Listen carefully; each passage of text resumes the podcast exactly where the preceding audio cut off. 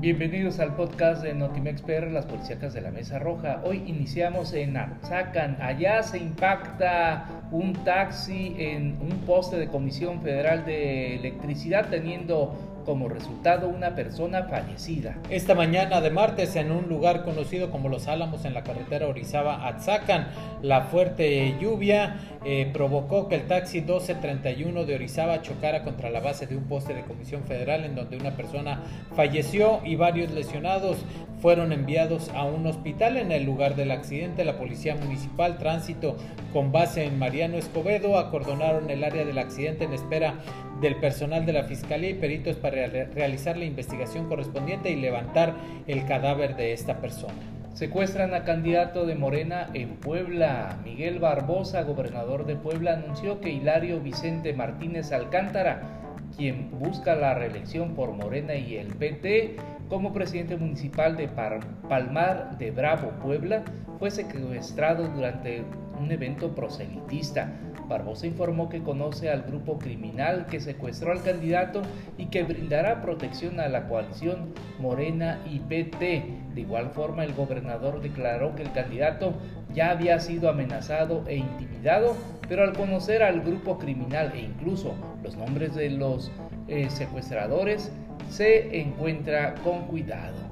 Vamos a continuar con más. Localizan cadáveres asesinados a balazos en Veracruz. Eh, se dio la noche de lunes en el citado camino de terracería a la altura del kilómetro 13.5 en una brecha hacia el fraccionamiento del oasis en donde estaba tirado el cuerpo de un hombre boca abajo con huellas de sangre en la espalda. Personas que pasaban en sus carros reportaron al, al teléfono 911 y se aproximó personal de la Fuerza Civil y Guardia Nacional y Policía Estatal. Ellos pidieron una ambulancia, pero los paramédicos de la Cruz Roja solo confirmaron que ya no presentaba signos vitales y que tenía una herida por arma de fuego en la espalda.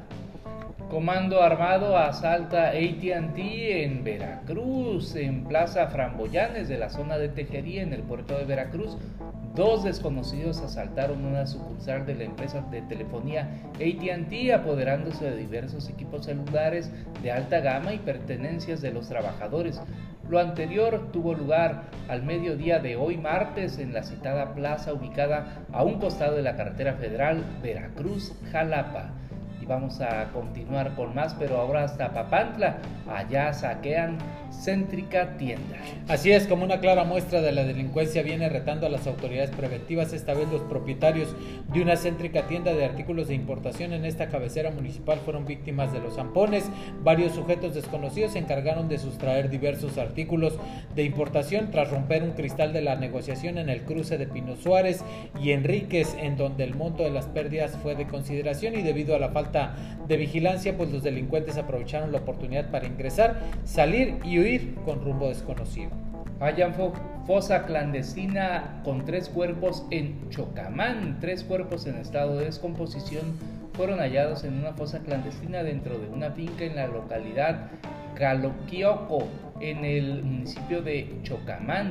Reportan autoridades que habitantes del lugar eh, dieron a conocer a corporaciones de seguridad sobre un cuerpo semienterrado cerca de la telesecundaria Amalia González Caballero.